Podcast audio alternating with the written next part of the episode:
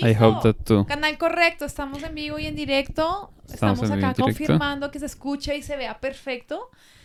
Y. ¡Yupi! Live. Listo, se supone que en, esta, en este episodio se supone que él modera. Pero estamos esperando que arranquemos. Un segundo.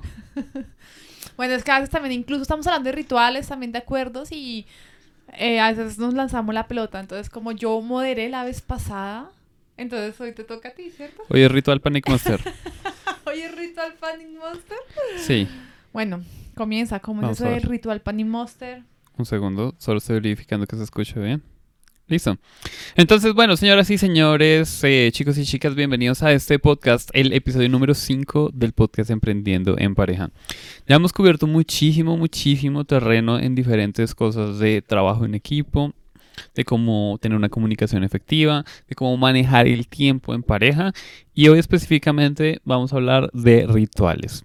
Entonces, eh, yo quiero preguntar algo y es, ¿qué es un ritual? Para que, para que, la- estemos en on the same page, ¿qué, ¿cómo definirías tú, ratona linda, qué es un ritual? Bueno, un ritual para mí es un tiempo que tú programas con una intención am, sobre lo cual vas a girar una actividad. Entonces, cuando tú realmente es como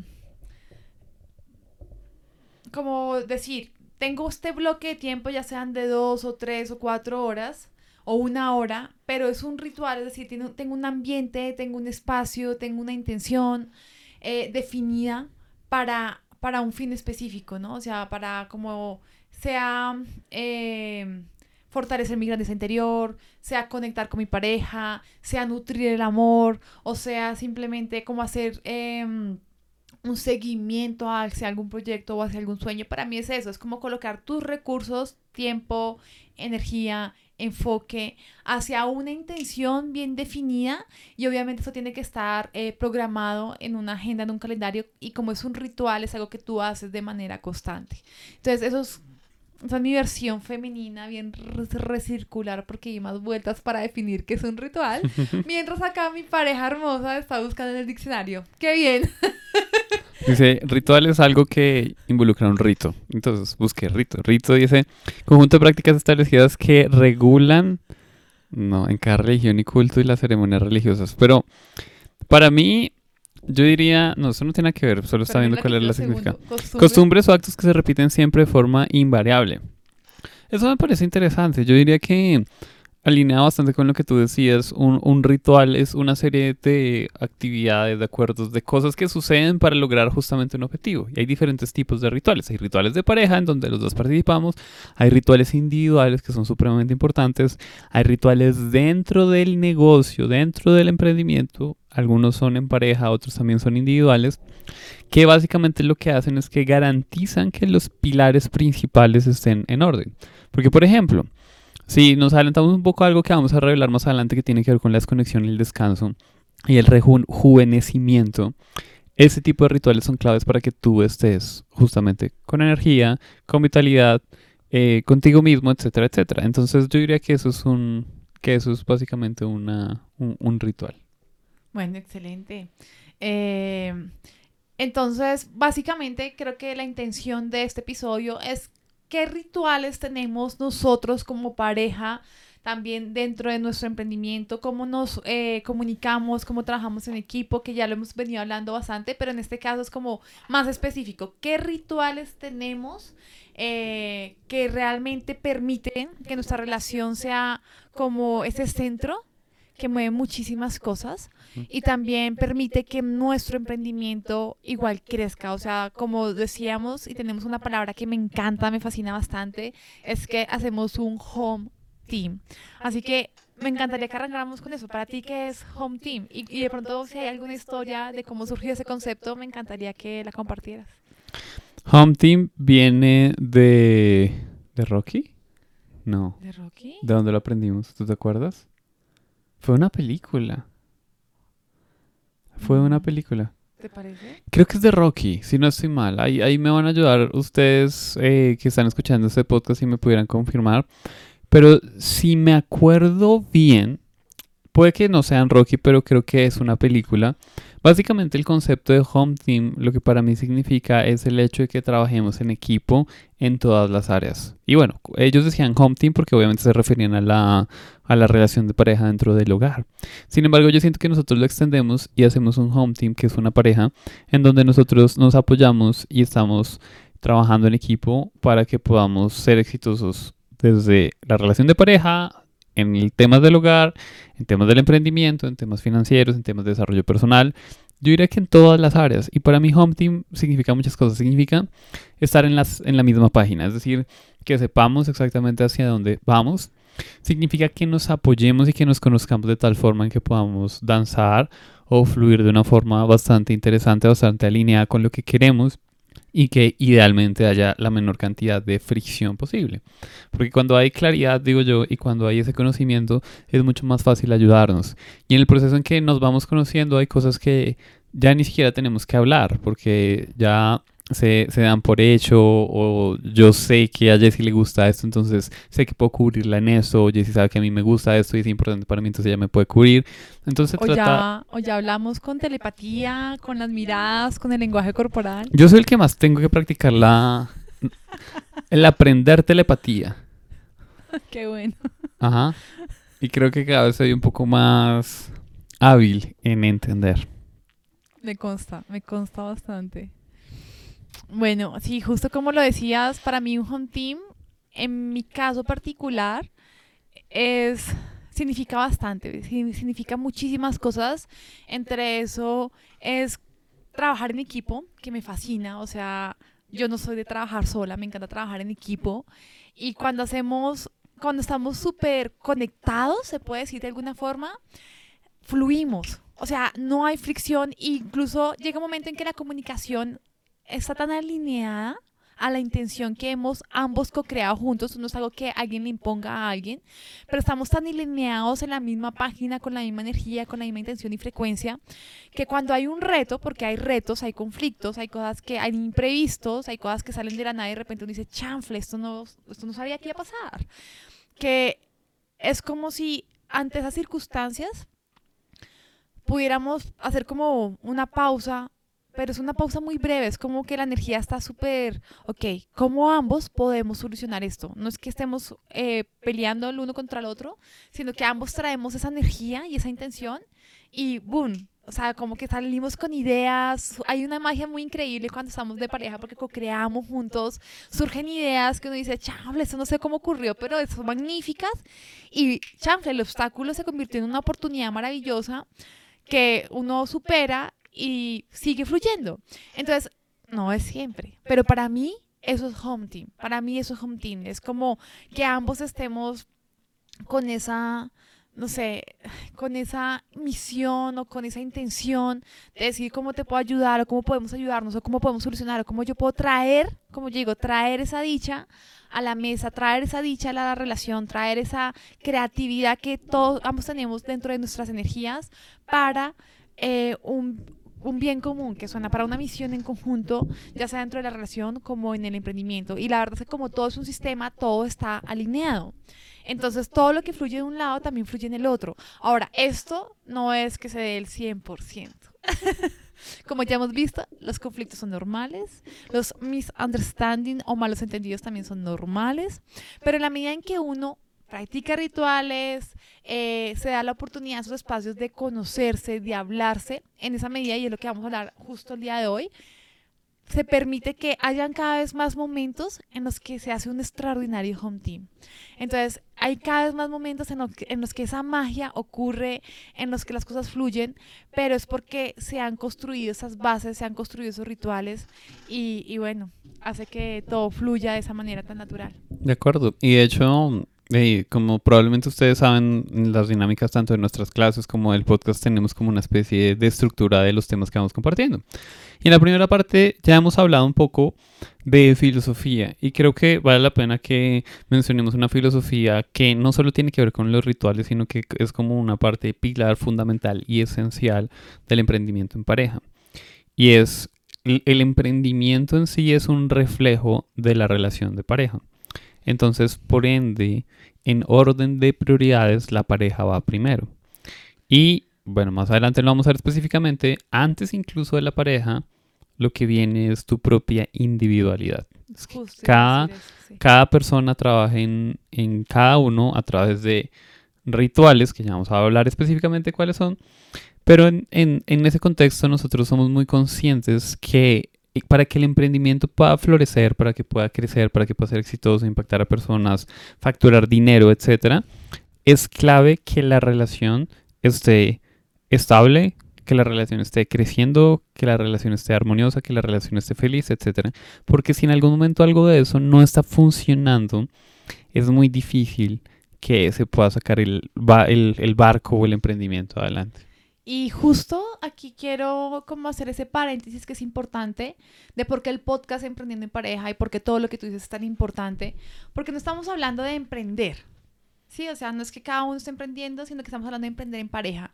Y cuando hablamos de emprender en pareja, en nuestros términos o en lo que nosotros, o en nuestra filosofía, creo que parte del significado del éxito es que sea integral que tanto nuestra relación de pareja esté creciendo, tenga armonía, eh, tanto como nuestro emprendimiento también. Entonces no es como, creo que ambos, y tú me corregirás si estoy equivocada, ninguno está dispuesto a sacrificar la relación de pareja por el emprendimiento, ni por los ingresos que se puedan conseguir a raíz de diferentes proyectos. Creo que ha sido un acuerdo mutuo decir, nuestra relación es importante, también nuestra individualidad es supremamente importante porque sin, cada, o sea, sin esa individualidad no hay relación de pareja.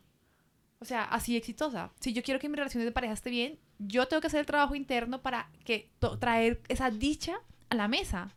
Entonces, cuando hacemos el trabajo, respetamos nuestra individualidad, respetamos nuestra relación de pareja, que en nuestro caso no es negociable y es parte de nuestra filosofía. O sea, digamos que si acá nos estás escuchando y de pronto no es tu intención, no es tu misión y tú prefieres más el emprendimiento que la relación, eh, está bien, pero muy seguramente todo lo que compartimos no es para ti. Entonces, aquí esta es nuestra filosofía de, wow, esta es la relación de pareja, para nosotros va primero, es esencial y aparte de que tengamos nuestros pilares firmes individuales como de relación, ahí empezamos a seguir construyendo esas raíces del emprendimiento para que todo esté cada vez mucho más fuerte. Entonces, efectivamente, para nosotros la relación va primero y si la relación está bien, el emprendimiento funciona.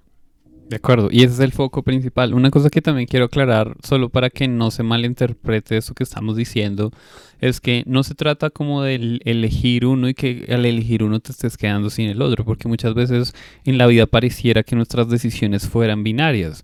Y de hecho eso lo vemos en, en las típicas preguntas de, bueno, ¿tú qué preferirías? ¿Tú preferirías éxito o preferirías felicidad? Entonces pareciera que uno va a costa del otro.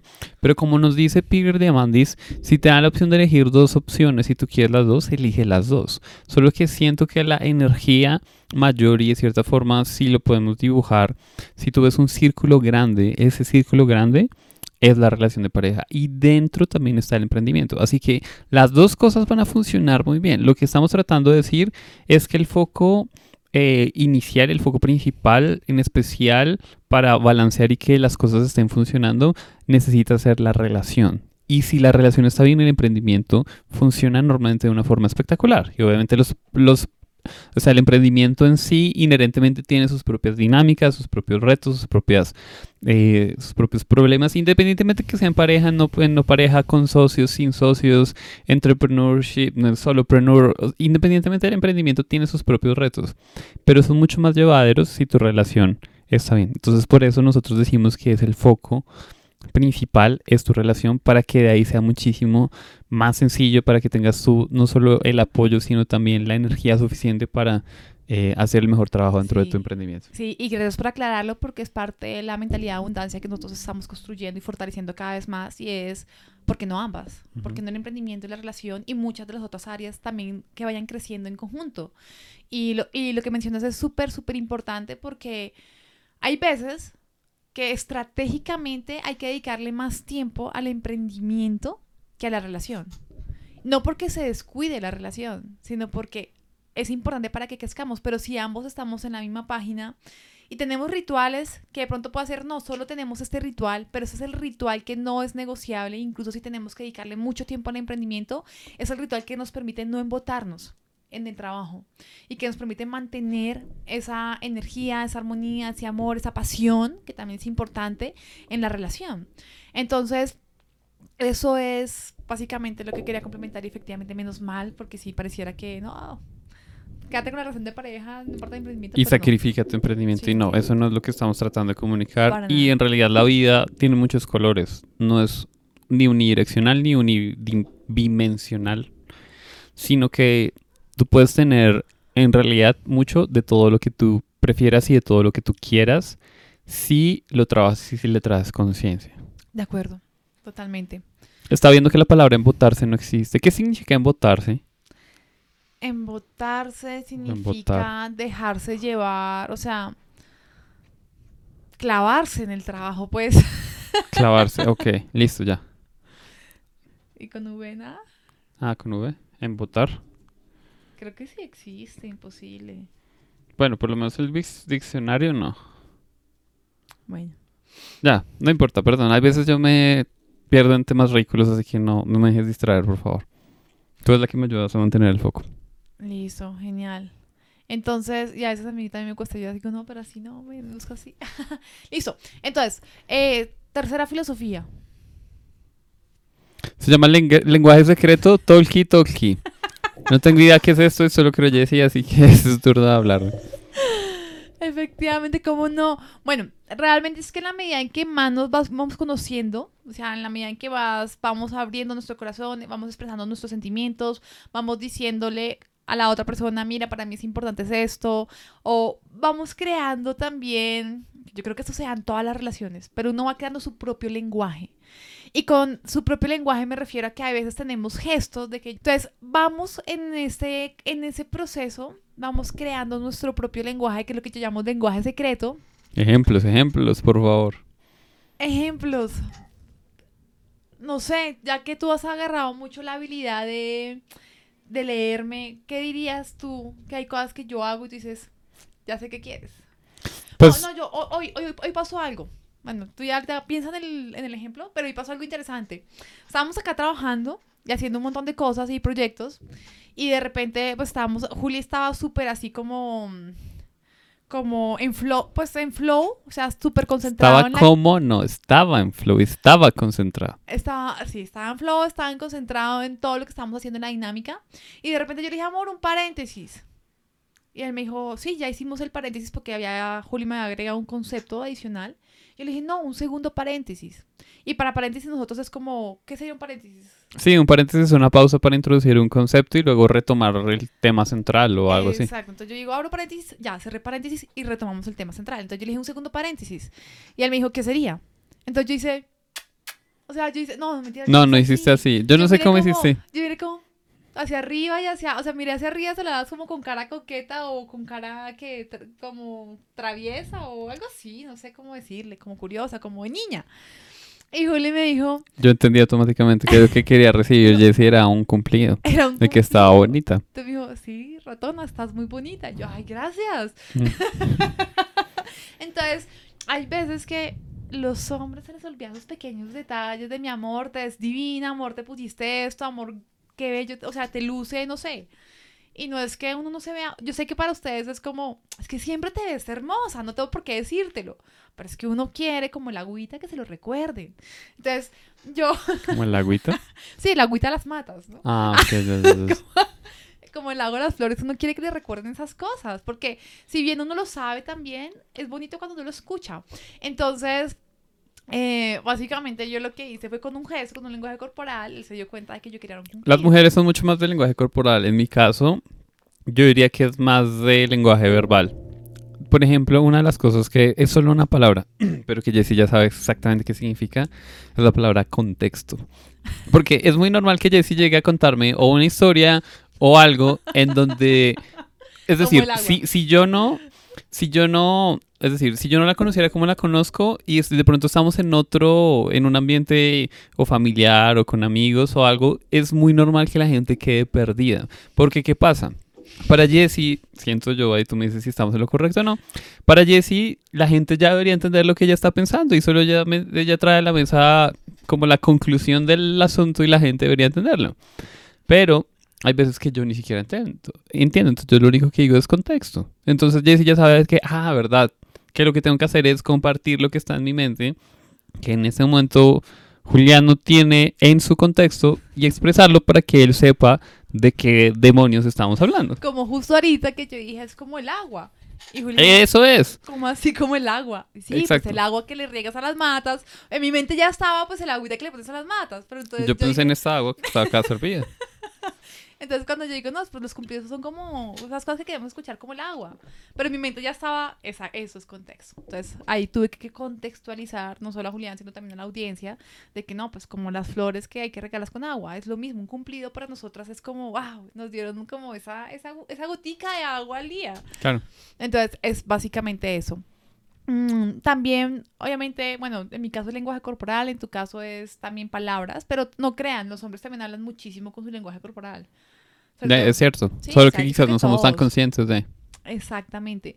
Entonces, lo bueno es que uno ya tiene como ese lenguaje que le permite como también crear, no sé, es como, yo como diría, como ser cómplices eh, ante muchas cosas, ante muchos escenarios y eso hace que también eh, cree como esa conexión de estar en la misma página. Y también hace que hay lenguaje secreto que, es, que se va dando por eso mismo, pero también hay lenguaje secreto que uno dice, "Wow, me siento de tal manera o no me hallo, o cuando estoy enojada, a mí no me gusta esto o me gusta esto. Y a veces, que eso lo vimos también en una de las clases de, uno de los episodios de cómo, cómo el tema como de- Comunicación. como comunicación o cómo resolver conflictos.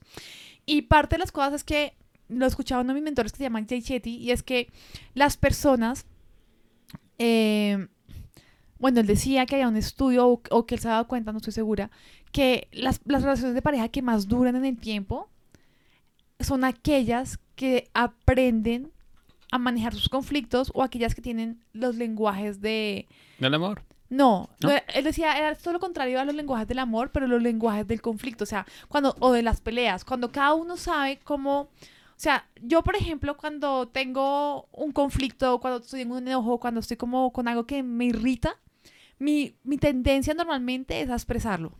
Ahí mismo yo lo quiero hablar. En tu caso es como quiero mi espacio, Sí. quiero mi espacio, o simplemente le doy espacio a la otra persona. Y no, no hablar mucho en mi caso, es más procesamiento interno. Exactamente. Entonces, el conocer esas formas en las que tú reaccionas y comunicarlas es importante. Porque, dice, no puedes esperar a que haya un conflicto o una pelea para que ambos, boom, es como un- dos ollas presión, ambos como que traen esa energía y se choca y obviamente crea como ese, bah, distancia. Sino que es bueno que también hayan rituales y que ya vamos a hablar de eso en las estrategias de construcción en la que tú dices, wow, no esperemos a que haya un conflicto, sino bueno, ¿qué me gusta a mí cuando hay un conflicto? ¿Cómo podemos hablarnos? ¿Cómo podemos comunicarnos para que realmente resolvamos ese conflicto juntos? Porque no es el uno contra el otro, sino que son ambos ante esa nueva malentendido, ante esa falta de perspectiva o ante ese, ese reto que también puede estar sucediendo.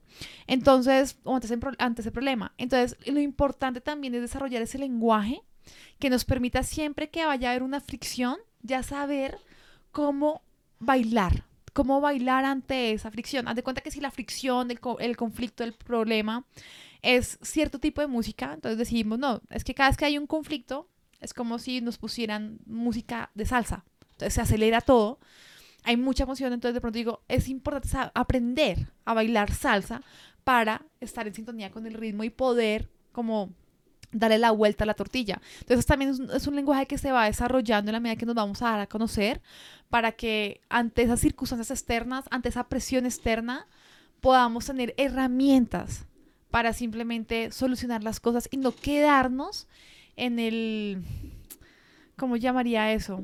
Muchas veces es en el rol de víctima, a veces. Sí, O muchas claro. veces es también en, en la, en la misma perspectiva, porque es, tú ves un punto negro, algo te triggerió tus emociones, estás de mal genio, estás triggereado, y normalmente uno, en ese momento emocionalmente, uno solo quiere ver eso, y quiere seguir viéndolo y quiere aferrarse como si no hubieras mañana a al asunto, a que no lavaste la losa, a que no hiciste esto, a que, en fin. Te faltó. Sí, claro.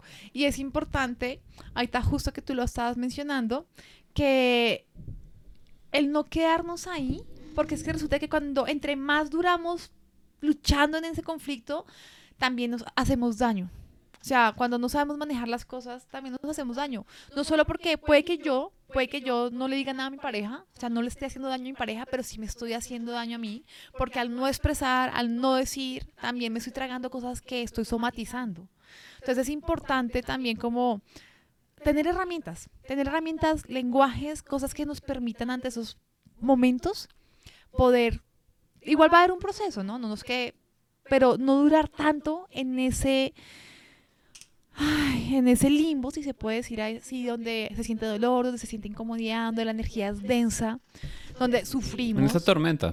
En esa tormenta, exactamente. Entonces, no durar tanto ahí, sino que podamos, wow, eh, como digo, navegar con la vela y poder salir de la tormenta y que en esa salida de la tormenta ambos, o sea, ambos salgamos, eh, como yo digo, victoriosos.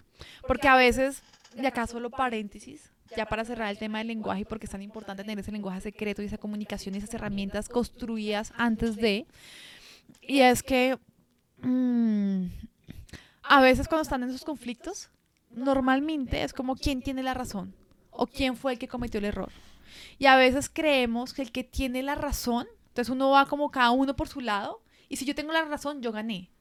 Pero si yo gané, o viceversa, Julián tiene la razón y él ganó, o sea, si uno ganó, la relación perdió. Si uno ganó, la relación perdió. Si solo uno ganó. Si solo uno ganó, la relación perdió. Entonces es importante traer esa conciencia de que no se trata acerca de mí, de lo que yo quiero, de si estoy o no en lo correcto, sino, mira, me siento así, o sea, traer luz, me siento así, esto es lo que yo estoy pensando, esto fue lo que sucedió, pero no desde el apego de tener la razón, sino decir, o sea, yo entendí otra. Yo quise decir esto. Claro, tú quisiste decir eso porque entendiste otra cosa y ya cuando nos damos cuenta y traemos luz, es como, ay, esto fue un malentendido. Y ya, no era ninguna el uno contra el otro, sino que era un malentendido, todo se aclaró y ya, ah, no, no vamos a sufrir por eso, sigamos y seguimos fluyendo. Pero es importante, cuando sucede eso, la relación gana. Y lo importante siempre es traer conciencia a que la relación gane, no que tú ganes, a que la relación gane. Y tampoco, o sea, sí, es, es, como eso. Eso era lo que yo quería cerrar paréntesis, pero creo que era importante. Y ahora sí nos vamos con estrategias de, rituales. Empiezo. Y es principio fundamental. Ya lo hablamos. Y es supremamente clave. Para que una relación sea exitosa, cada individuo necesita ser exitoso, necesita estar feliz. Es decir, y eso tiene que ver con absolutamente todo. Para que algo funcione, las piezas de ese algo necesitan funcionar muy bien. Entonces, ¿qué pasa? Cuando nosotros como personas, es decir, yo como Julián Castañeda, Jesse como Jesse Vargas, cada uno incluso por nuestro lado, aparte de la relación estamos bien, estamos contentos, estamos motivados, estamos inspirados, tenemos nuestra visión clara, etcétera, etcétera. Cuando llegamos a la relación, eso nos da de alguna u otra forma como una plataforma extraordinaria para desde ahí construir. Porque ¿qué pasa? Muchas personas dejan que su estado dependa de su pareja. Y eso no necesariamente es lo mejor porque estamos dejando en algo afuera de nosotros mismos que muchas veces no está en nuestro control, que determine el cómo deberíamos sentirnos. Entonces, por eso es que el trabajo siempre es interior. Y es una analogía que yo escuché hace poquito, se la escuchaba Robin Sharma y se la escuchaba Gary, Gary Keller. Y, y es la siguiente, y es, eh, cuenta la historia que había un papá que estaba leyendo un, un, periódico en la mañana, un sábado temprano. Entonces estaba leyendo el, el diario y su hijo como de 5 años se acercó diciendo, papá, eh, ¿cómo estás? Quiero jugar contigo, quiero que juguemos a la pelota, etcétera, etcétera. Pero el papá estaba muy enganchado leyendo su, su, artículo y sintió que en ese momento el niño como que estaba interrumpiéndolo. Entonces a él se le vino una idea y él vio que en el periódico había una foto de un planeta Tierra. Entonces agarró eso y dijo, ah, fácil, voy a tener a el niño entretenido mientras yo termino de leer el, mi artículo. Entonces llegó y dijo, ok, entonces rompió ese mundo en varias piezas, la revolvió y dijo, vamos a jugar a lo siguiente. Y es, tu misión es armar esto tan rápido como puedas. Y él dijo, eso le va a tomar un rato, porque pues es un desorden completo. Entonces él se regresa a su silla, a su sillón, a seguir leyendo su periódico. Y a los dos minutos regresó el niño contento diciendo, papá, ya lo logré. Y él vio que el mundo estaba perfectamente armado. O sea, ese rompecabezas improvisado estaba perfectamente armado. Y él dijo, "C- ¿cómo hiciste para hacer eso en dos minutos? Y él dijo, al principio cuando traté de hacerlo, no, o sea, no le veía forma porque era, estaba muy difícil. Pero me di cuenta que atrás había la cara de una persona. Entonces lo que hice fue le di la vuelta a todas las piezas y armé la cara de la persona y por ende se armó el mundo. Locura. Entonces la moraleja que nos deja esa historia es que antes de arreglar el mundo necesitamos arreglarnos o trabajar en nosotros mismos. Wow. Y ese es justamente el, el principio. Cuando tú trabajas a través de, o sea, a- en ti mismo, la relación normalmente funciona muy, muy bien. Porque muchas veces estamos esperando que la relación o la otra persona sea la que nos dé lo que nos haga falta. Pero no necesariamente es así. Dos personas felices, como dice John Gray, hacen una extraordinaria pareja. Entonces, en rituales individuales hay uno muy importante que es el ritual de la mañana. que nos va a explicar? Jessie. Bueno, y gracias por traer esa historia que está genial. Y es como, como dices muchísimo, o sea, nos han enseñado culturalmente que es que tú me complementas, como si yo Mm. estuviera incompleta. O Exacto. viceversa. Y no, es que cada uno está completo y desde su completitud, wow, crean una relación de pareja inquebrantable, si se puede decir de alguna forma. Entonces, para lograr esa completitud en nuestro ser, en nuestro mundo interior, como me encanta decirle, hay que trabajar en un ritual que es muy importante, que es el ritual de la mañana, y que consiste en que tú comienzas el día pensando en ti. Y pensando en ti significa que programas un espacio al comienzo del día, o sea, recién tú abres los ojos, vas al baño, después de eso tú dedicas un tiempo para tu ritual de la mañana y es para fortalecer tu ser, o sea, tu parte espiritual, tu parte de conexión con tu esencia, luego para fortalecer tu mente, expandir, conocer otras realidades, aprender, estar en constante crecimiento y el otro también para conectarte eh, con tu parte física, con tu cuerpo, ejercitarte y simplemente elevar tu energía corporal también.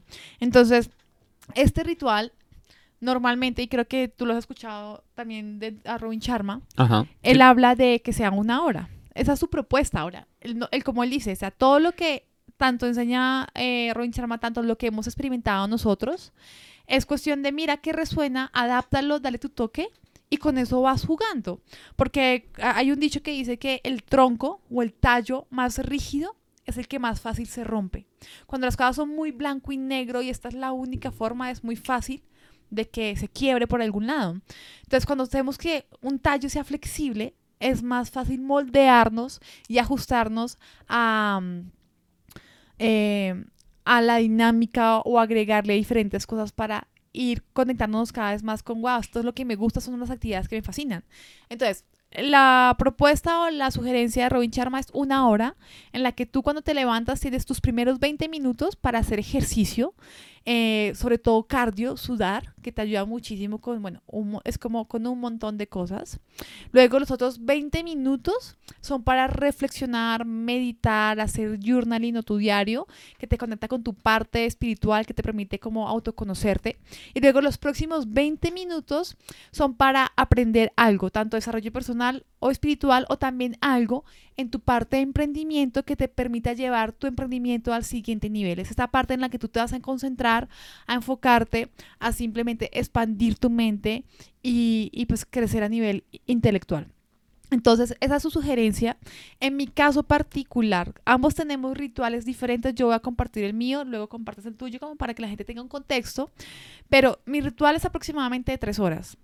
Es muy probable que tienda a ser tres horas y media, a que le quite horas, a menos de que sea el fin de semana. Me encanta muchísimo porque yo básicamente yo me levanto y yo cambié el orden de Robin Sharma. Yo me levanto y directamente yo entro a meditar. Entonces yo medito 25 minutos, luego hago el diario de gratitud, luego hago eh, mi diario de descar- descarga mental, que son las páginas matutinas, yo les llamo así, donde yo simplemente descargo eh, emociones que tenga, puede que tenga em- eh, emociones de miedo o inseguridades, yo las escribo ahí, les doy luz, reflexiono al respecto por qué me está pasando eso. O también a veces soy- quiero agradecer de más, entonces ah, me, me voy como en profundidad a la gratitud, al detalle de las cosas que llegan a mi vida. O también celebro logros, o también eh, digo mi intención para este día es, o simplemente eh, reflexiono respecto a algún aprendizaje. Eso es lo que más o menos son mis páginas matutinas. Y luego de ahí hago lectura. Y luego después de la lectura sí voy a hacer ejercicio. Ejercicio sí normalmente hago 25 minutos de ejercicio y luego ya estoy lista para comenzar mi primer ritual de enfoque en la parte de emprendimiento que tiene que ver con la planeación. Y tú eres mi coach número uno en tema de planeación. Así que básicamente ese es mi ritual de la mañana. Cuando yo hago eso, wow, yo doy lo mejor de mí, tanto en mi relación de pareja, tanto en mi relación como hija, tanto en mi relación eh, como líder dentro de mi comunidad. ¿Por qué? Porque empecé a trabajar en mí y ya estoy fuerte y ya puedo dar a los demás desde ese lugar. No es de, no es de la expectativa de que me vas a dar a cambio, sino desde un lugar de que, desde, desde mi completitud, puedo darte, porque primero llené, como yo digo, primero llenas tu taza para poder dar a otros, porque cuando uno tiene la taza llena, uno da a otros con la expectativa de que me van a regresar. Claro. ¿Qué va a obtener yo de otros? Sí, claro, porque tu Ujú. taza está vacía, o sea, Claro. está vacía. Entonces, eso es como, eh, como yo veo el ritual de la mañana. Ok, mi ritual de la mañana, de hecho, es- se podría decir que es bastante similar. Yo empiezo primero con ejercicio. Eh, yo la verdad soy un poco más flojo que Jesse para el ejercicio, entonces yo hago alrededor de unos 10, máximo 15 minutos. Me ayuda una aplicación que me ayuda a hacer cardio, hasta también idealmente sudar la mayoría de las veces. A veces hago yoga, también me gusta um, Elena Malova o Wim Hof, entonces hago eso. Hago eso. Y bueno, el yoga de Wim Hof, no el método de Wim Hof de respiración, eso lo hago más adelante. Entonces eso es primero, ejercicio físico. Luego viene una meditación eh, que normalmente lo hago o con Headspace o con una aplicación que se llama iAwake Technologies que me está gustando bastante, que tiene que ver con ondas binaurales, bueno, en fin, una serie de cosas así medio, medio locas y, y chéveres. Entonces, eso es lo segundo que hago. Lo tercero que hago es respiraciones de Wim Hof. Eso también es para, para la parte física. Pero entonces hago el método Wim Hof. Si tienen curiosidad de cómo funciona, que es súper recomendado, eh, lo consiguen en, en YouTube. Luego el método de Wim Hof, que son una serie de respiraciones que duran más o menos entre 20 y 25 minutos. Lo que hago es journaling de páginas eh, matutinas, en donde también trato de procesar mis emociones. La verdad, yo ahí sí considero que me demoraré 5 o 10 minutos. Luego hago journaling estilo Robin Sharma, que es alrededor normalmente de una pregunta. Cada día normalmente varía, o, o a la semana, dependiendo de cuál sea la, no sé, el mood. Puede ser una pregunta, por ejemplo, ¿cómo puedo darle 10x más valor a mis clientes? O cómo puedo sacar este proyecto adelante de la mejor manera. O mm, en qué estoy ganando en este momento de mi vida. O sea, no hay como una pregunta en general, más bien como la pregunta que sienta en ese momento que necesite responder. Entonces hago eso y luego eh, normalmente me siento en el computador para estudiar un curso en, un curso en línea donde pueda eh, tomar notas, reflexionar, eh, eso y cierro mi ritual de la mañana con la planeación de mi día, utilizando el método Julián Castañeda. Listo, me encanta. Normalmente eso es de lunes a viernes, ¿no? Sí. Nosotros los fines de semana tenemos como algo mucho más soft, mucho más ligero. Y de hecho en nuestro ritual de la mañana poco nos hablamos tú y yo. No, Ca- ca- casi no hablamos. Casi no hablamos. Hablamos después de que tengamos, normalmente, después de nuestro Sí, ritual de la mañana. Sí, y la verdad, no, no sé si, o sea, creo que es más por mi lado, en el sentido de que a mí me encanta, literal, estar sola. O sea, Ujú. a mí me, yo disfruto ese espacio para mí. Sí, de O hecho sea- yo me salgo de la casa. no, mentira. No hasta allá, no hasta No allá. está allá. Pero yo sí le he dicho a Julia, a mí me fascina ese espacio en el que puedo estar conmigo, en el que quiero como mi espacio, eh, concentrarme, hacer ese trabajo súper profundo y no hay problema. Entonces cada uno tenemos nuestras dinámicas, hay cosas que, hay cosas que al comienzo hacemos juntos como nuestros, nuestra agua alcalina, eh, cuando hacemos Elixir de vida. elixir de vida, que le Ajá. llamamos así. Eh, hacemos eh, algunas cosas como fruticas o picamos cositas para cuando nos dé hambre. Pero cada uno, o sea, como que hacemos eso, pero sabemos que la intención es que cada uno tenga su espacio para conectarse cada uno con uno mismo, ¿no? O sea, esa es la intención. Exacto. Entonces, sí, efectivamente poco nos hablamos, pero es un acuerdo, o sea, no nos sentimos mal por eso ni nada por el estilo. ¿Cierto? No, no te sientes mal. Mm, Pues trato de no llorar. no, mentiras. A, a- a mí también me gusta mucho el, el tiempo a solas. Y no es porque estés a sola y no es porque no estés con tu pareja, es porque Tú estás con la persona más importante para ti y estás trabajando en la persona más importante para ti, que eres tú mismo, tú misma. Y pues básicamente aquí la invitación es que si no haces ritual de la mañana, independientemente de tus circunstancias, porque acá hay muchas personas que dirán, sí, Julián, pero es que ustedes no tienen niños, y ustedes no tienen que alistar a cuatro chiquitines que tienen que ir dos al jardín, tienen que ir dos al colegio, y además tengo que preparar el almuerzo para no sé qué. Entonces, eh, es una dinámica distinta. Obviamente nuestras circunstancias en ese sentido son bastante privilegiadas en muchos sentidos. Trabajamos en casa, tenemos nuestros hábitos, estamos súper alineados Jesse y yo hacia una misma dirección, ambos amamos el desarrollo personal, etc. sin embargo, independientemente de eso, no quiero que sientas como que las circunstancias necesitan ser ideales para que tú tengas tu ritual de la mañana. Es decir, siempre que tú buscas una manera de lograr algo, lo puedes hacer. Es como dice, yo tengo una filosofía que se llama uno es mejor que cero. Y literalmente es así. Es decir, si tú haces una actividad, es decir, si tú dices es que, o sea, es que es imposible, es que no, o sea, es que tú no conoces mi rutina, Julián. Y Jess y tú menos, no mentira. Gracias. mentiras, mentiras. Pero el punto es, em, si tú haces, por ejemplo, cinco minutos de meditación para la parte espiritual, si es lo máximo que puedes hacer, si tomas un libro y lees dos o tres páginas para tu parte intelectual y tu parte de crecimiento en, en el área mental, y si haces cinco minutos de cardio o algo, es mejor que cero. Eso sumaría un total de 15 minutos que perfectamente creo que todos podemos eh, acomodar, ya sea después de alistar a todo el mundo en tu casa, etcétera, incluso un poquito antes de es fundamental. Y de hecho, nuestra invitación es que lo empieces a probar. Eso es. Si ya tienes tu ritual de la mañana, la recomendación viene siendo hazlo con mucha más eh, con mucha más devoción. Es decir, hazlo con muchísima mayor intensidad. Y no nos referimos a intensidad de que si antes meditabas 20 minutos, entonces ahora medita 30, 40. No, no, no, no. Significa que en tu meditación traigas más presencia, que te concentres mucho más. Significa que en tu ejercicio traigas muchísima más conciencia, hacer los ejercicios bien, a, a, ese tipo de cosas. Entonces, eh, eh, este podcast no solo queremos que funcione como inspirador, como inspiración, perdón, sino también como un mecanismo para indicarte cuáles son las cosas que sentimos que te van a ayudar muchísimo cuando tú las hagas. Así que la pelota ahora está en tu cancha y necesitas implementar, porque si no implementas, game over. Listo. Entonces, ahora sí arrancamos con el siguiente ritual. Tenemos tres rituales individuales acá. Exacto. Listo. Entonces ya hicimos el primero, que es el ritual de la mañana. Uh -huh. El otro ritual eh, individual es la cita con el artista. La cita con el artista realmente viene de un libro que se llama El Camino del Artista de Julia Cameron, que fue un regalo de aniversario este año. Y me encantó muchísimo porque básicamente la invitación es a que hagas algo que nutra tu niña interior, pero lo haces con tu niña interior. Entonces, si tú quieres salir a un parque, salirte a comer un helado, salir a cine, a una presentación de teatro, o a hacer escalar, o sea, que hay o sea, actividades de campo también, como o escalar, pero escalar en sitios. Ay, ¿cómo se llama esto? En sitios seguros para escalar, porque pues estás aprendiendo, o bueno, en fin, ese tipo, o irte a un bazar, o, o mercado de las pulgas como acá hay en Colombia. Entonces, cuando uno hace eso... A ir a comprar pulgas.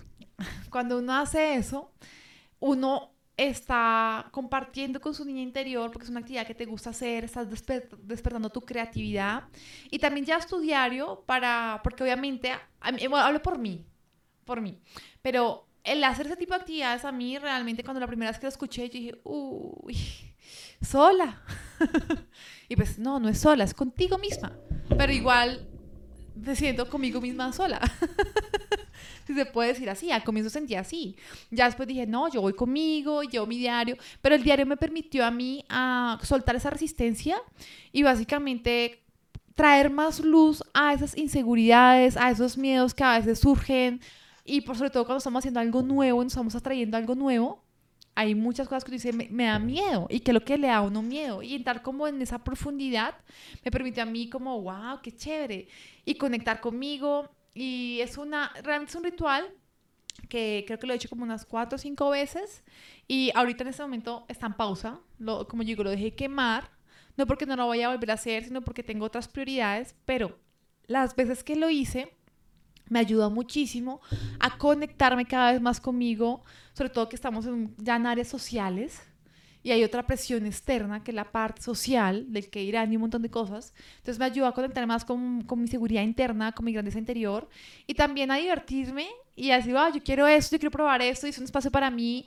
para mi lectura que me encanta leer bastante, entonces fue algo que, que me ha gustado y de cierta manera es como, wow, yo llego feliz porque ratón, o sea, Juli, te comparto esto y te digo esto y es algo chévere porque nutre también la relación porque yo traigo como algo nuevo, algo nuevo a la relación y una nueva perspectiva también que no solo la relación, creo que también el emprendimiento se ve bastante. 100%. Yo la verdad he escuchado el concepto, todavía no he tomado mi primera cita del artista oficialmente, pero me comprometo que eh, por lo menos este mes voy a tomar una para experimentarla. Eso es parte de mi compromiso. Entonces, Jessy lo explicó súper bien. Básicamente la intención es que tú conectes con algo que te inspira a ti. Entonces, si a ti te gusta museo, ve al museo. Si te, te gusta ir al parque de diversiones, ve al parque de diversiones. Si te gusta comer helado, ve y come helado. Es decir, algo que a ti te fascine, te encante y que sea como un sitio de, de diversión, de esparcimiento y de, y de total, ¿cómo decirlo? Sí, de total diversión para tu niño o niña interior. Sí, y el diario ayuda muchísimo, el diario ayuda muchísimo a conectarte cada vez más con eso, con todo lo que surge y con toda la magia que surge dentro de la cita con el artista. De acuerdo. Súper. Listo. Entonces, estos dos rituales que hemos hablado, la parte individual, van en la parte personal. Hay un ritual individual que es bastante importante en la parte del emprendimiento ya per se. Y es los periodos de flow o los periodos de enfoque. Y básicamente consiste en que tú tengas periodos enfocados en tu mayor de alguna otra forma vivimos en la primera etapa de nuestra relación, ya específicamente en el tema del emprendimiento, era que eh, constantemente estaba, estábamos como teniendo esa dinámica de ser interrumpidos.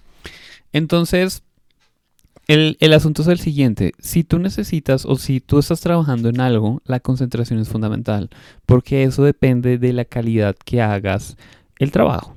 Yo siempre hablo del mismo ejemplo y se van a escuchar, se van a cansar de escucharlo, pero si Michael Jordan está practicando sus tiros de tres puntos y de repente llega alguien o su notificación o algo y, y él se distrae, pierde el flow, pierde el foco y necesita volver a construir todo eso que ya había tenido antes para volver a entrar en ese mismo ritmo de rendimiento.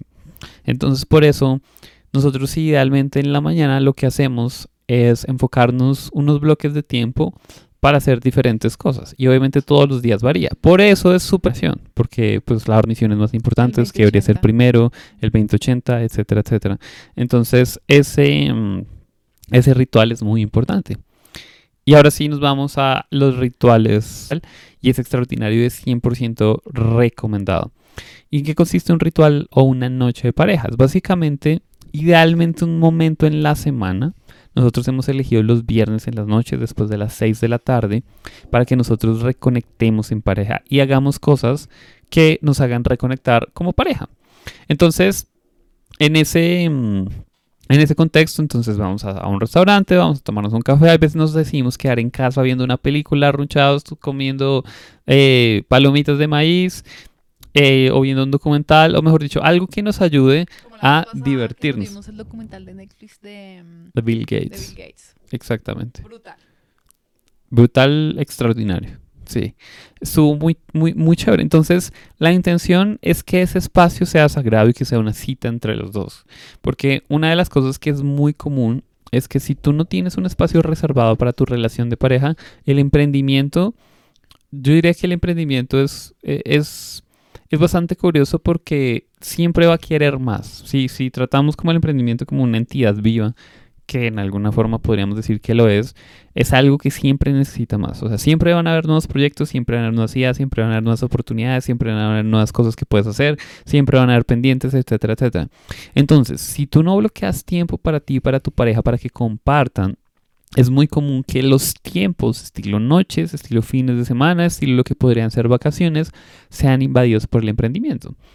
Y eso, desde nuestro punto de vista, puede ser contraproducente porque es muy importante, como veníamos diciendo al inicio, que nosotros conscientemente creemos nuestra relación de pareja y estemos trabajando en ella.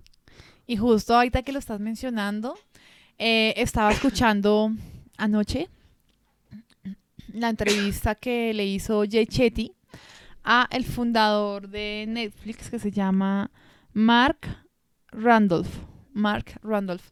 Y justo decía, obviamente cuando empecé, o sea, el de, el de los que tiene ese concepto de, no, o sea, yo no estoy como con la ilusión de, no, quiero un emprendimiento que me facture no sé cuánto y estoy detrás de la facturación. No, él dijo, yo quiero mi matrimonio y quiero construir alrededor de mi matrimonio muchas otras cosas.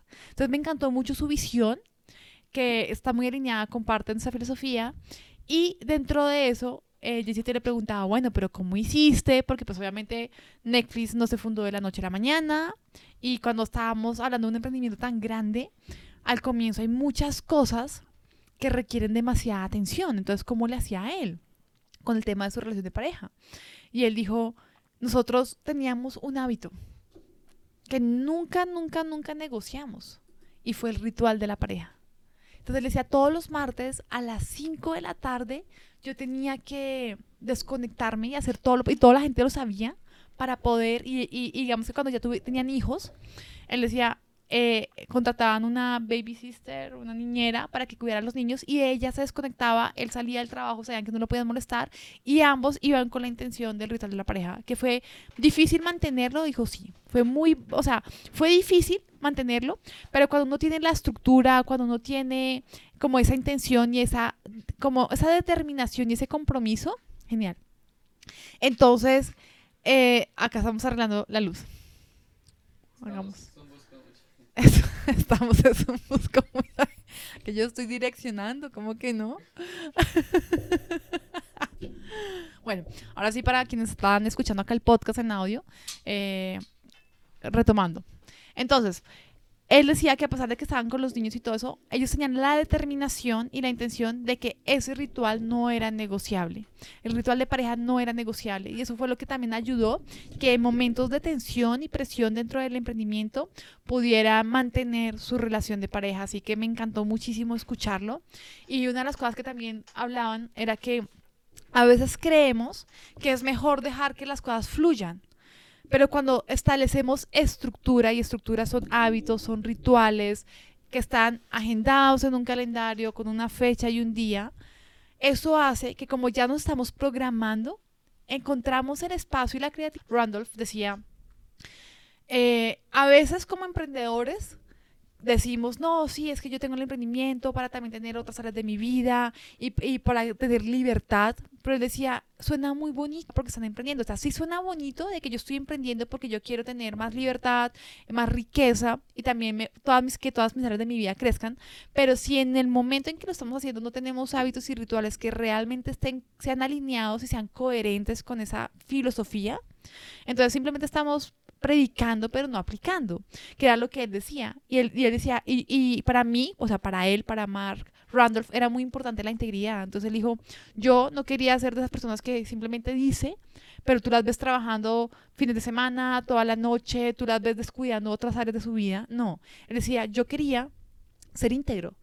Entonces yo sabía que tenía que empezar conmigo si quería construir una cultura de integridad dentro de mi compañía, dentro de Netflix. Entonces me pareció genial esa visión de él y creo que se alinea muchísimo con el ritual de pareja. Así que aquí va el tip y el ritual que también ayuda a que nuestra relación sea genial. A veces hay rituales de pareja que no son como, como yo digo, no es que sean todos así románticos, pasionales, color rosa.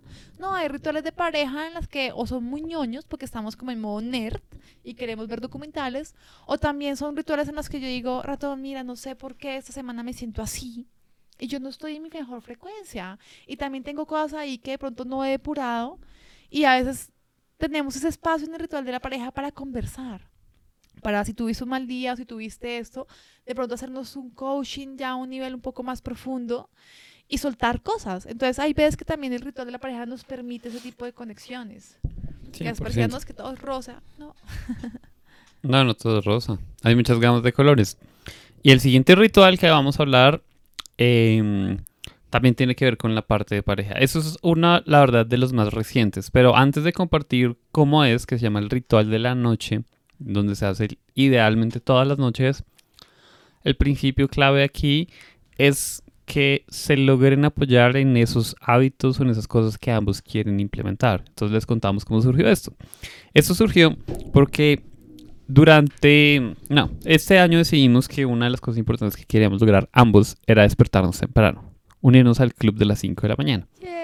Y en este momento lo estamos logrando justamente porque los dos nos comprometimos y empezamos a diseñar rituales alrededor de lo que sucede en la noche para acostarnos temprano, para dormir bien y para poder evidentemente levantarnos temprano. Entonces, ese es el principio. Si tú quieres instalar un hábito con tu pareja de lo que sea, o sea, si ustedes dos están en, en la misma página en algo, no importa lo que sea, puede ser, eh, no sé, nos gusta mucho el teatro, nos gusta mucho la cultura, nos gusta mucho ir a nadar a ambos o algo, que ustedes puedan crear un ritual para que eso se dé en conjunto es extraordinario. Entonces, nuestro ritual de la noche, que de hecho aún estamos refinando, estamos en proceso muy temprano de empezar a instalar. Es un bebé, acaba de comenzar. Sí, acabo de empezar esta semana, literalmente. Eh, como ritual. Ya nos veníamos acostando temprano, pero ahora ya tenemos mucha más intencionalidad de una hora antes de que nos vamos a acostar, qué estamos haciendo. Entonces estamos apagando la luz principal de nuestra habitación, estamos dejando una vela, esa fue una idea que trajo Jesse para añadirle un poco más de romanticismo a la, a la noche, o dejamos una lámpara muy tenue para que no haya mucha luz. Nos salimos de ya de redes sociales, apagamos computadores y empezamos a compartir, empezamos a hablar, empezamos a decir, a preguntarnos qué aprendiste hoy, eh, cuáles fueron tus, mm, como tus mayores logros del día, de qué te sientes agradecido, agradecida, etcétera, etcétera. Hay veces que nos damos masaje, nos damos masajes para relajarnos y eh, ¿qué más hacemos en el ritual? A veces hacemos el amor. Por el of course, por supuesto. aprovechando los masajes. Claro, eso incita. y también tenemos como nuestras frases de antes de dormir de, que estoy agradecido. Claro, nuestras preguntas de poder. Nuestras preguntas de poder, ¿qué son? ¿De qué te sientes agradecida el día o agradecido el día de hoy? Y también, em, ¿qué fue lo que más me gustó de ti hoy? O sea, eso ha sido que fue un hit porque como que te enfocas en lo que más te gustó de tu pareja hoy. Porque muchas veces tendemos a enfocarnos en lo que no nos gustó, en lo que hizo falta, en lo que no me pareció. Y eso no construye. A menos de que detrás de eso haya un aprendizaje, pero te estás enfocando en el aprendizaje que dejó, no en lo que no me gustó. Entonces, siento que cuando nos enfocamos en qué fue lo que más me gustó de ti hoy, realmente uno empieza a pensar, ¿qué fue lo que más me gustó de, de mi pareja hoy? y algo encuentras, porque se encuentra. O sea, como dice, Siempre el hay. que busca, encuentra. hay que saber buscar. Entonces, esa es una de las preguntas que más me ha encantado y hace parte de nuestro ritual de la noche. Esa, esa, esas preguntas poderosas sí las teníamos ya hace, uff, Hace bastante, de hecho, sí. Hace años que teníamos las preguntas. Este año sí fue que nació la pregunta de qué más me gustó de ti hoy. Cierto. Pero eso construye, o sea, si no estamos, digo que todo esto de los rituales tiene que ver con un principio y una filosofía y aquí dice, haz de, la, haz, la haz de la felicidad un hábito. O sea, si no estamos construyendo hábitos y rituales que nos conecten, que nos enfoquen en ver las cosas valiosas de mi pareja, de mí misma también, entonces lo estamos dejando a la merced de lo que algún día suceda. Y lo que tú dices es muy cierto. Nunca va a llegar una notificación que te diga, uh. Ponle atención a tu estado de salud o a tu pareja o algo. No, no, no, no, no, no, no. O celebra tus logros. O sea, Exacto. O enfócate en lo positivo. No, no, no. eso es algo que necesitamos traer intencionalmente a la mesa nosotros mismos. De acuerdo, así es, así es. Es cuestión de vivir como en ese principio de 100% responsabilidad y como yo puedo crear, yo puedo traer, yo puedo buscar recursos, yo puedo enfocarme en hacer algo diferente. Y parte de hacer algo diferente es como yo puedo crear eh, ese ritual de la noche, cómo puedo crear ese ritual de la mañana, ese ritual de pareja, para realmente seguir construyendo y fortaleciendo lo que más amo, o sea, mi relación de pareja, mi relación conmigo misma, incluso eso también se extiende también, aunque no lo estamos hablando, pero a las relaciones que tenemos con las personas que nos interesan o lo que queremos construir. Entonces, eh, aplica y es súper genial, me encanta. Ahora, otra de las cosas del ritual de la noche, no solo es que nos permite desconectarnos del trabajo, porque efectivamente no hablamos de trabajo. De acuerdo. Es una de las reglas que a mí me costó mucho aprender, pero la, la he venido trabajando bastante. Y eh, ritual de la noche y que también nos permite tener un sueño profundo, un sueño profundo de calidad, cumpliendo nuestro ritmo de siete horas y media y nos levantamos, o sea, yo digo que un gran, o sea, un extraordinario día, como tú lo dices, comienza la noche anterior. Y cuando tenemos una noche de verdad súper intencional, donde dormimos, donde relajamos, donde conectamos, wow. Al día siguiente estamos on fire. De acuerdo.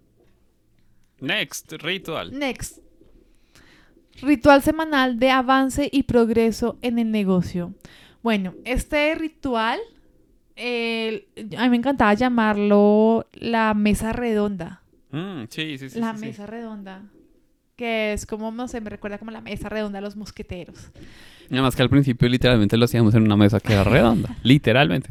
Literalmente. Entonces es donde al final de la semana eh, hay un espacio que tú dices, bueno, ¿cómo te fue? O sea, ya es más como la parte, lo que decías, del emprendimiento. Es emprendimiento, sí. ¿Cómo Aquí nos estamos fue? entrando en el emprendimiento. aprendimos, que podemos hacer mejor, que funcionó, que no funcionó y que vamos a hacer la próxima semana para, es como cal- recalibrar y alinearnos y tener como en la mira esos sueños y esos proyectos y esas metas y decir, si estoy alineada, me es bien, ¿no? ¿Qué pasó? Y volver a recalibrar el rumbo para continuar la próxima semana en dirección a eso que sí quiero manifestar. Entonces, esa es parte del ritual, pero tú eres el experto en planeación eh, y me encanta muchísimo cómo haces todo eso.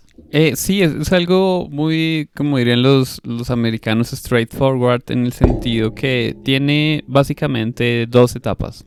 Una etapa es analizar, bueno, de hecho son tres etapas. Una etapa es reconectar hacia dónde vamos. Entonces, el primer paso de esta reunión es decir, ok, ¿cuáles son nuestras metas? ¿Cuáles son nuestros objetivos? Tanto individuales como de pareja, como en el, negocio. O sea, veamos hacia dónde estamos yendo. Eso es lo primero que vas a hacer. Lo siguiente que vas a hacer, o van a hacer en pareja, es aprender de la semana que acabó de terminar. O la semana pasada, dependiendo de cuándo lo estén haciendo. Entonces, te haces preguntas del tipo de qué logros vamos a celebrar esta semana que pasó. Entonces ahí entramos en modalidad gratitud, en ver qué es lo que ha sucedido, qué ha pasado en términos de progreso, de avance, etcétera, etcétera. Luego, ¿qué aprendiste? ¿Qué aprendiste tú? ¿Qué aprendí yo? ¿Qué aprendimos en esta semana? Que son lecciones valiosas que vale la pena eh, resaltar porque pues ese aprendizaje te genera más sabiduría. Lo siguiente es qué funcionó. Es decir, tú hiciste algo, ya sea en la parte personal, ya sea en la parte de negocios, de donde sea, que funcionó. Entonces, por ejemplo, esta semana nosotros podríamos decir el ritual de la noche funcionó súper bien. Entonces esa fue una de las cosas que funcionó esta semana.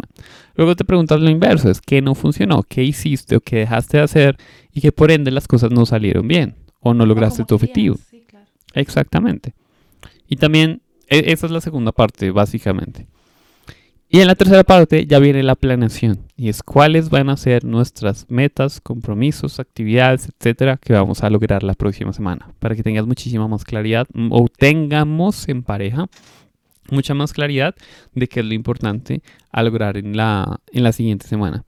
Entonces, eh, básicamente ese es el, el ritual. Lo más importante, diría yo, es que se tenga de forma constante. Eso no va a tomar normalmente más de una hora, pero es una hora supremamente bien invertida porque, como te decía, te enfocas en el progreso que están teniendo y porque muchas veces sucede. A menos de que tengamos estas reuniones, no vemos hacia dónde estamos yendo y en qué dirección. Y a veces nos desviamos del camino y esas reuniones decimos, uy, changos, esta semana no fue nada productiva, porque no avanzamos, nos desviamos, etcétera. Pero eso es una muy buena noticia porque de ahí tú tomas conciencia para volver a realinearte y hacer cambios que te permitan ir en línea. No, y es una hora súper valiosa, incluso si toma un poquito más de una hora, en el sentido de que en mi caso personal, cuando yo tengo claridad, wow, yo me muevo como pez en el agua. O sea, literal, para mí claridad es velocidad. Pero si yo no tengo claridad, ya sea porque tengo un proyecto en mente y es muy complejo y no sé cuál es el siguiente paso, si yo no veo el siguiente paso, ni siquiera, yo me bloqueo. O sea, Jesse Vargas se sobresatura, se bloquea y hay resistencia también ahí. Y cuando tengo resistencia, yo no avanzo. Entonces a veces me encuentro postergando, me encuentro dejando hacer cosas o me encuentro haciendo otras que no son relevantes, que no me acercan a mis sueños, pero que cuando me doy cuenta de por qué las estoy haciendo es porque no tengo claridad respecto a ese siguiente paso o siento que es muy grande. Entonces ahí es cuando todo me da claridad porque digo, bueno, pero ¿cuál es el primer paso de esto? Esto no son estos, son cinco o seis. Juli simplifica muchísimo. Pero entonces cuando logramos como detectar esos cinco máximos, que son cinco, yo digo, wow, ya sé, hago esto, esto, esto. Y mira, yo tengo claridad, este personaje se mueve y literal hago que las cosas sucedan. ¿Por qué? Porque no hay resistencia, porque no hay sobresaturación, porque no hay complejidad y porque efectivamente sé para dónde voy y sé no solo para dónde voy, sino que estoy segura, porque ya lo he planeado antes y lo hemos visto, que ese paso que voy a que me acerca a mis sueños. Entonces eso, eso realmente es valioso, o sea, esto es brutal. 100%. Y básicamente eso es la reunión de avance semanal. Y para terminar y cerrar y ponerle las cereza al pastel, vamos a terminar con rituales de desconexión en pareja. Wow, me encanta, me encanta. Que son patrocinadas por Jessie Vargas. Por mí. Bueno, hay algo que yo quiero agregar y traer en contexto, y es que hace poquito yo escuché, estaba leyendo el libro del Club de las 5 de la mañana de Robin Sharma, y yo sé que él tiene dos ciclos. El ciclo de alto desempeño, si se puede decir así, y el otro ciclo que yo le llamo el ciclo de rejuvenecimiento. Entonces, el ciclo de alto desempeño es donde tú das, tú, como tú también le llamas el showtime, tú estás dando todo de ti, estás sirviendo, estás en tu proyecto estrella y estás como ahí súper en el timón, ¿sí?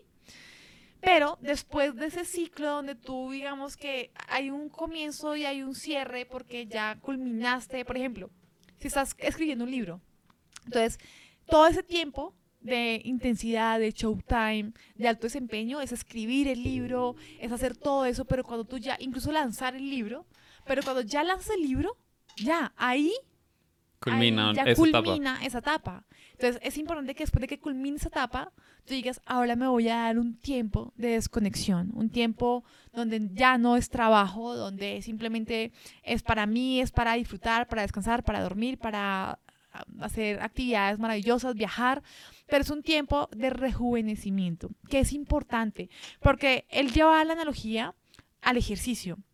Cuando yo estoy haciendo ejercicio o estoy haciendo push-ups o estoy haciendo pesas o estoy haciendo cualquiera de las actividades que estoy haciendo, importante llevar el músculo a su punto de... ¿Quiebre? De quiebre, o sea, donde tú dices, pucha, o sea, tú ya la última push-ups que haces que te cuesta y te duele hasta el alma. Entonces, tú sientes que el músculo ya no da más. Eso, tú llevas, el, tú llevas eh, tus músculos a tu límite. La palabra es a tu límite. Y yo me emociono porque esto me encanta. Sorry. Pero tú llevas tu músculo a tu límite y luego, después de que ya hiciste todo ese ejercicio y lo llevas a tu límite, te haces espacio para descansar. Es decir, al día siguiente tú no vas a trabajar el mismo músculo porque el músculo necesita construir fibras, necesita recuperarse, pero es en ese espacio de descanso donde el músculo crece. Entonces, esa misma analogía del fitness, él la llevaba también a la parte de, de tu emprendimiento. Entonces, tú cuando estás haciendo un trabajo de alto desempeño, te estás saliendo de la zona de confort. Salirte de la zona de confort también te genera un estrés, te genera nervios, te genera muchas cosas, pero te permite a ti eh, llevar tu potencial al límite, tu potencial, tu creatividad, tus eh, dones, tus talentos, tus habilidades al límite y estás en un alto desempeño. Ahora, cuando tú terminas y culminas ese proyecto, que en este caso era el libro, y ya lo diste todo y mejor dicho, estuviste ahí como on fire, ya necesitas descansar, necesitas recuperarte, entonces necesitas ya pasar toda esa adrenalina, todo ese fuego a, uh, a condensar, estar en todo modo relax, happy, love, pero literal permitir que descanses, porque es en ese espacio de desconexión, de no pensar en trabajo, de disfrutar de la naturaleza, de tener más tiempo para ti, para la lectura, para meditar, para hacer yoga, para hacer las cosas que más te encantan y dedicarle más tiempo a eso, que las ideas llegan y llegan ideas y tú las anotas en el diario y suceden cosas maravillosas. Es ahí donde tú, es ahí donde ocurre la magia realmente, porque ahí es donde el músculo crece. Entonces, es básicamente esa analogía la que ya traigo y acá cierro el contexto para que tú digas, wow, este ritual de desconexión es realmente darte ese privilegio, tanto en pareja como individual, para desconectarte. Porque, y yo, ¿por qué digo tanto en pareja como individual? Porque hay veces, como estamos haciendo ese cover and move que hemos hablado en los diferentes episodios, que Julián está en un lanzamiento, está en un proyecto y estamos en como en estás sobre todo, sobre todo tú, nosotros estamos detrás, pero el equipo está detrás, pero sobre todo tú estás ahí en el cañón. Obviamente después de que se termina eso es importante que tú descanses, porque es el que más ha gastado energía. Pero también hay veces que hay periodos en los que nos decimos, bueno, ya le hemos metido, hemos sacado muchas cosas juntos y es importante que tomemos unas vacaciones en pareja. Juntos, claro. Entonces es importante tener eso en contexto para que tú sepas cuándo, en qué momento se programan esos días de desconexión. Y esto va en lo macro. Esto que yo acabo de mencionar, estamos hablando de, el, o sea, el ejemplo que di es el contexto del lanzamiento de un libro. Pero también hay lo micro. Y lo micro son esos días libres dentro de la semana, dentro de ese espacio en el que tú dices, wow, he dado todo de lunes a viernes o he dado todo de lunes a sábado. Es importante ese domingo para descansar, para conectar con tu familia, para, para hacer otras cosas, porque llegas renovado la siguiente semana y no solo llegas renovado, sino que también... Eh, llegas con nuevas ideas, cosas frescas, estás con una mente fresca, con una energía fresca que te permite crear eh, y estar otra vez en un alto desempeño la semana que llega. Entonces, básicamente, esos son esos dos rituales de desconexión. Los días libres, que puede ser sábado, domingo, si puede ser fin de semana, o simplemente el domingo. Y también eh, las vacaciones, que ya son un periodo de idealmente una semana, cinco días, en los que tú te vas a desconectar, si puedes, más genial, pero es intencional. Y obviamente acá hay algo que quiero que tú hables que es importante, y es que, wow, ¿cómo nos podemos dar el lujo de tener un día libre o de tener vacaciones cuando yo tengo un emprendimiento y hay cosas que están por hacer? Entonces yo sé que en tu metodología hay una cosa que se llama buffer days, que es algo que has aprendido, entonces ahora sí quiero que nos compartas acá esa, dos, dos, principios muy importantes. Y es, eh, uno, y es la forma en cómo nosotros tenemos organizado el tiempo en nuestra cabeza es muy curiosa, porque nosotros sentimos que podemos utilizar diferentes momentos como tiempo de reserva por si de casualidad no nos alcanzó el tiempo. Entonces, es muy normal que nosotros tengamos la conversación interna de, mira, si la semana no me alcanzó para el proyecto, o sea, eso es inconsciente. Si no me alcanzó la semana para terminar las cosas que tengo que hacer o, mis compromisos y demás, entonces pues bueno, tengo el sábado y si no, pues tengo el domingo.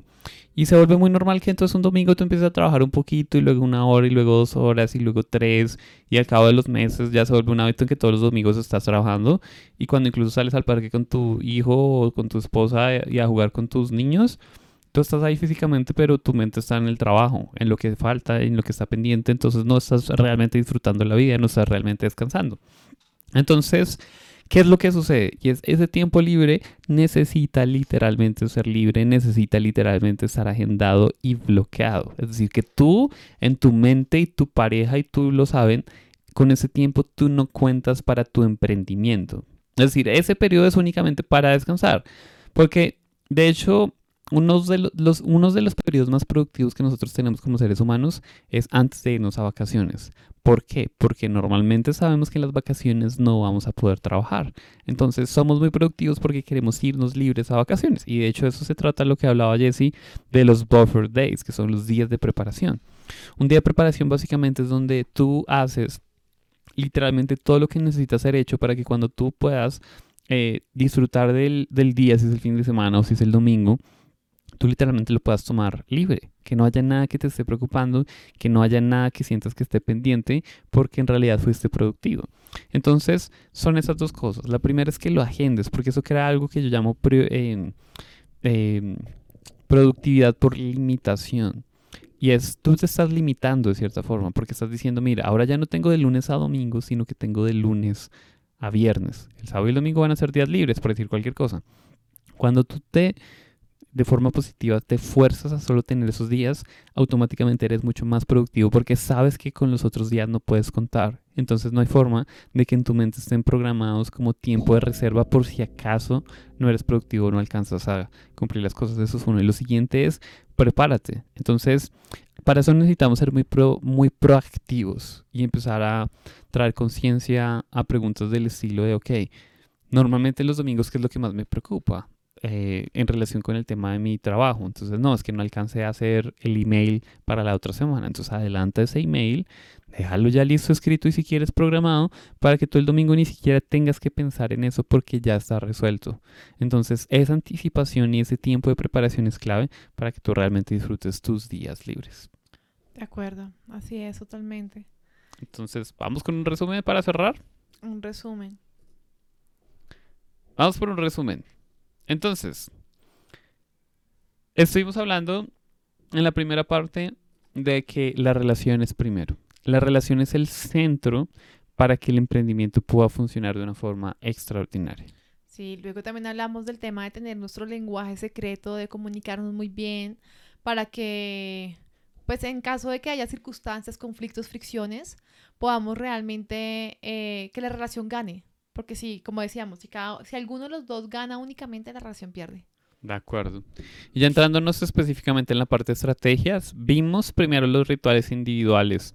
Uno es tu ritual de la mañana en donde te dedicas, como dice Robin Sharma, a tu imperio interior a tu imperio de la mente, a tu imperio emocional, tu imperio espiritual y tu imperio físico. Luego viene la cita del artista. La cita del artista básicamente es un periodo individual donde tú sales contigo mismo, contigo misma, para darle gusto y divertirte con tu niño interior. Y luego viene un ritual individual en el emprendimiento o en el negocio que tiene que ver con tiempo, enfoque y concentración en tus prioridades y tus eh, actividades claves para lograr tus metas y tus proyectos. Listo. Eh, y ahí entramos con el ritual de la pareja, que es fundamental para mantener como esa pasión, esa, esa relación a flor a piel. Seguimos con ritual de la noche, que nos permite también conectar como pareja, efectivamente, y descansar y comenzar un día ganándolo ya la noche anterior, porque si tenemos una buena calidad de sueño, wow, la productividad día siguiente es mucho más elevada, es mucho más... No, o sea, todo, todo, todo, tu energía es, es increíble. Literalmente. Y terminamos con dos rituales, que uno es el de avance y progreso semanal, que es una reunión para ver qué aprendiste de la semana y qué vas a planear la próxima para que tengan hiper mega claridad de cuáles son las cosas importantes. Y el último es ritual de desconexión juntos, donde tú tomas tiempo libre de forma semanal, idealmente, y también donde programas vacaciones para reconectarte, para tener espacios diferentes y para revivir la magia de, eh, la relación de pareja. Así es. Entonces, eh, bueno, vas a tener, eh, estás escuchando la grabación de este podcast o déjanos saber ahí en los comentarios cómo te pareció, qué temas quieres que, que compartamos, qué fue lo más valioso que te llevaste, déjanos saber para tener como también obviamente más claridad de cómo te podemos servir, de cómo podemos aportar mucho más valor. Y, y bueno, este es un journey genial, delicioso para gozárselo, sobre todo con pareja, crecer juntos y construir riqueza juntos, eh, impactando vidas, impactando y sirviendo a otras personas desde ese propósito. De acuerdo. ¿Cómo te puede encontrar la gente en Instagram? A mí como arroba, en Instagram, Jessy Vargas Oficial, Jessy Vargas Oficial, ¿y a ti? A mí como Julián Castaneda M. Julián Castaneda M. Listo. Entonces, gracias por escucharnos y nos vemos en el próximo episodio número 6 del podcast Emprendiendo en Pareja. Cuídense mucho, ámense, disfruten y rompanla con el emprendimiento.